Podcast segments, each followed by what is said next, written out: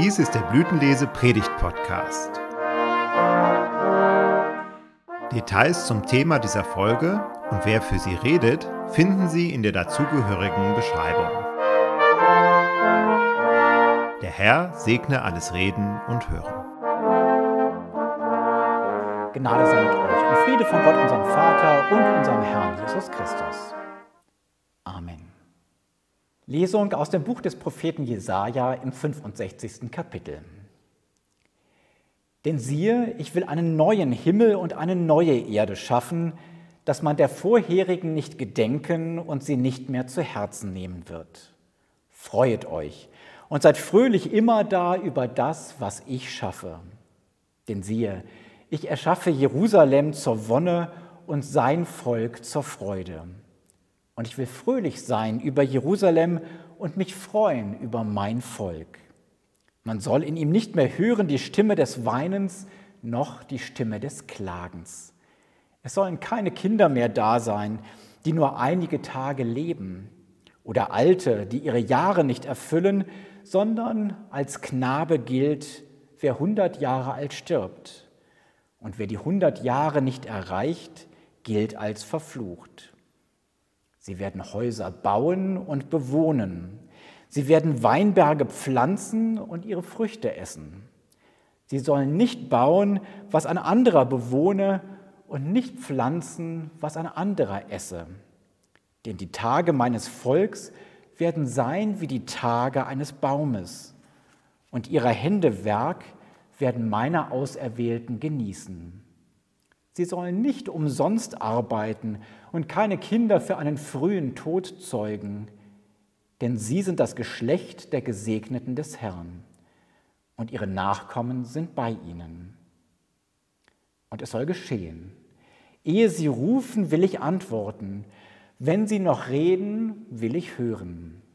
Wolf und Lamm sollen beieinander weiden. Der Löwe wird Stroh fressen wie ein Rind aber die Schlange muss Erde fressen.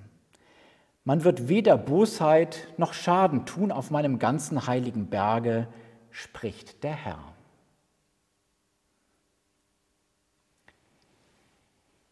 Liebe Zuschauer, in dieser Jahreszeit machen sich unsere Monster besonders breit.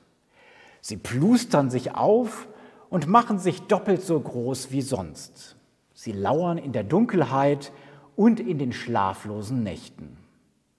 Es sind die Monster der Angst und die Monster der schmerzhaften Erfahrungen, die wir gemacht haben. Und sie fordern unseren Respekt. Und wir, wir gehorchen ihnen fast instinktiv. So schwingen sie sich auf zu Herrschern unseres Lebens. Sie dominieren unseren Alltag und geben den Takt unseres Lebens vor. Gerade jetzt in der dunklen Jahreszeit. Nun hat mancher von uns wohlmeinende Menschen an seiner Seite, die uns gut zureden. Ach komm, hab dich nicht so, lass das mal hinter dir. Es gibt keinen Grund für deine Angst. Deine Erfahrungen, die sind doch längst vergangen, da sind keine Monster mehr. Das bildest du dir alles nur ein. Ganz sicher, All das ist gut gemeint. Und es tut auch gut, wenn uns Menschen so begleiten, uns ermutigen, uns gut zureden. Es ist tröstlich zu wissen, dass sie mit uns mitgehen. Aber wenn sie nicht wahrhaben wollen, wie sehr uns diese Monster manchmal quälen, wenn das so ist, dann erleben wir das oft als wenig hilfreich. Denn die Ängste, die sind doch da. Die Erfahrungen, die wir im Gepäck haben, die quälen uns doch. Da kann ich doch nicht einfach so tun, als wäre all das gar nicht da. Wir können diese Monster nicht verdrängen, sondern wir brauchen Hilfe, um mit diesen Monstern zu leben. Der Prophet Jesaja redet seine Worte in einer Zeit, in der sich die Menschen allerhand Ungeheuern und Monstern gegenüber sahen. Chaosmächten, die jedes Leben bedrohten. Zukunftsängsten, die die Kehle zuschnürten. Erfahrungen von Gewalt und Perspektivlosigkeit standen im Raum.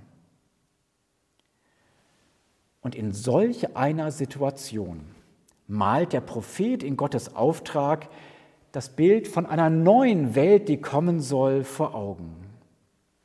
Eine gute Welt, eine himmlische Welt, eine Zeit und Welt, in der alles wieder gut wird, was jetzt eben noch nicht gut ist. Das Spannende ist nun, dass in diesem Bild von der neuen Welt all das vorkommt, was den Menschen in ihrer Zeit Angst gemacht hat. Ein früher Tod etwa, ein Schuften und Arbeiten, ohne dass es etwas bringt, allgegenwärtige Bedrohungen.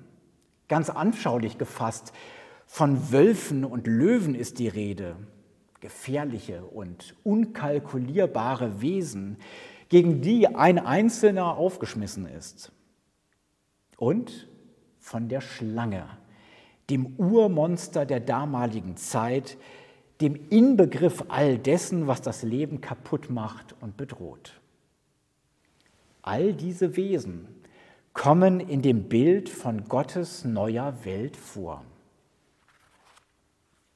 Allerdings ist bei diesen furchteinflößenden Wesen irgendetwas verkehrt. Da stimmt etwas nicht. Es ist wie in diesen Kinderquatschbüchern, in denen alles verkehrt herum ist. Hier frisst nicht der Wolf das Schaf, sondern steht friedlich neben ihm auf der Weide. Was für ein idyllisches, aber zugleich auch geradezu aberwitziges Bild. Erzählen Sie das einmal einem Schäfer in der Lüneburger Heide. Er wird Sie auslachen für solch einen Gedanken. Beim Löwen, da wird es gleich noch alberner. Dieses Tier, das gerne mal 40 Kilo Fleisch als ordentliche Mahlzeit frisst, dieses Tier wird uns jetzt als Veganer präsentiert, ganz auf pflanzliche Nahrung umgestellt. Stroh frisst er, nicht einmal Heu, als ob er das genießbare Fressen lieber den anderen Tieren überlassen wollte. Was für ein wunderbarer Quatsch ist das. Und bei der Schlange, dem bedrohlichsten Urviech in der damaligen Zeit überhaupt, hört die Lächerlichkeit nicht auf. Statt kleine Säugetiere zu fressen und Menschen zu beißen, gibt es jetzt trockenen Staub als Dreigänge-Menü. Als Vorspeisestaub, als Hauptspeisestaub und als Nachtisch auch Staub. Na, das sind ja beeindruckende Monstergestalten. Wölfe, die zahnlos geworden sind, Löwen, die nun Vegetarier sind und Schlangen, die sich mit dem Staub der Straße zufrieden geben. Mich fasziniert diese Zukunftsvision. Und zwar gerade deswegen, weil sie nicht das ausblendet, was den Menschen damals Angst gemacht hat. Da ist keiner, der sagt, ach komm, das gibt's doch alles gar nicht, das bildest du dir nur ein. Da gibt es nichts, wovor du Angst zu haben brauchst. Ach komm, es wird schon werden. Nein, in dieser Zukunftsvision hat alles seinen Platz, was uns bedrängt. Das, was uns Angst macht. Das, was das Leben bedroht. Die Erfahrungen, die das Leben belasten. Die Schuld. Die Monster, die mich nachts nicht schlafen lassen. Ja, die Monster sind auch in Gottes guter Zukunft noch da. Aber herrlich lächerlich. So, dass man sich das Schmunzeln kaum verkneifen kann. Was für schräge Wesen sind das? Aber ist das wirklich so, dass den Monstern, die uns Angst machen, längst die Zähne gezogen sind? Schauen wir uns ruhig einmal das an, wovor viele Menschen am meisten Angst haben, den Tod. Da hören wir aus dem Neuen Testament jemanden, der ein Spottlied anstimmt. Na, na, na, na, na. Hey, Tod, wo ist dein Sieg? Na, du bist ja ein toller Tod. Wo ist denn dein Stachel? Fang mich doch. Und der, der da redet, der da so übermütig redet, ist einer, der Todesangst durchaus kannte. Es ist der Apostel Paulus. Der weiß, wie das ist, wenn einem das Herz in die Hose rutscht und es scheinbar keinen Ausweg mehr gibt. Aber er weiß auch, dass Gott jede und jeden von uns über all das siegen lässt. Denn Jesus Christus hat gegen die Monster gekämpft, die uns zu schaffen machen, und er hat gewonnen. Jesus Christus hat den Kampf gegen den Tod nicht verloren, sondern er ist der Erste, der an dieser Stelle gewonnen hat. Er hat dem Tod den Stachel rausgerissen, den Monstern die Zähne gezogen und die Bestien besiegt. Die, die sich gerade in diesen Wochen besonders zeigen. Alles zahnlose Tiger, weil Jesus Christus sie besiegt hat und wir auf seiner Seite stehen. Mir macht die dunkle Jahreszeit oft zu schaffen. Und auch mancher von Ihnen wird das kennen, dass sich unsere Monster in dieser Zeit besonders gefährlich gebärden.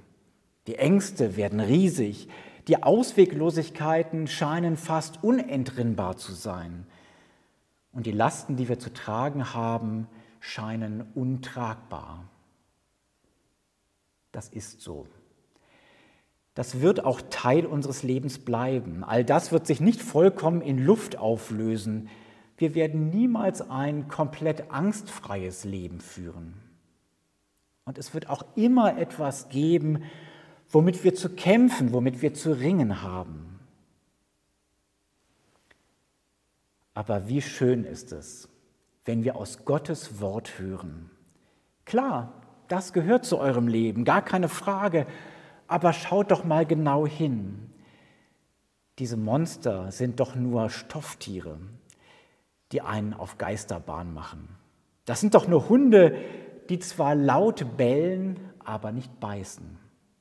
Im letzten, im letzten kann euch all das nichts anhaben, weil Jesus Christus, der Sieger, auf eurer Seite steht. Und manchmal gelingt es mir zu entdecken, dass die Ängste zwar zu meinem Leben dazugehören, aber am Ende eben doch keine Macht über mich haben. Dass die Erfahrungen, die mich geprägt haben, zwar zu mir gehören, aber doch nicht übermächtig sind. Und gelegentlich wird es mir geschenkt, dass ich sogar selbst darüber lachen kann. Ach, du und deine Monster wieder, sie sind doch nicht mehr als Löwen, die Stroh fressen und Schlangen, die ein Festmahl aus Staub verspeisen.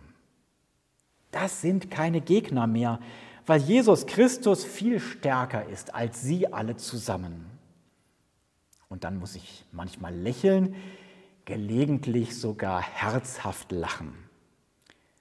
Und in diesem Lachen bricht sich schon etwas Bahn vom erlösenden Lachen der Kinder Gottes. Mögen sich diese ulkigen Monstergestalten auch noch so aufplustern, uns kriegen sie nicht. Denn wir sind ja schon bei Jesus Christus. Und der lässt uns nicht mehr los. Der schützt uns. Mit ihm gehen wir zu auf ein ewiges Leben, in dem all unseren Monstern der Rachen gestopft ist und unseren Ängsten die Zähne gezogen sind. Ja, sie sind noch da. Aber bei genauem Hinsehen nur noch so gefährlich wie ein Löwe, der Stroh frisst. Also eher ein Fall für die Abteilung Haustier als für die Abteilung Panikmacher. Amen. Und der Friede Gottes, der höher ist als alle Vernunft, bewahre eure Herzen und Sinne in Christus Jesus. Amen.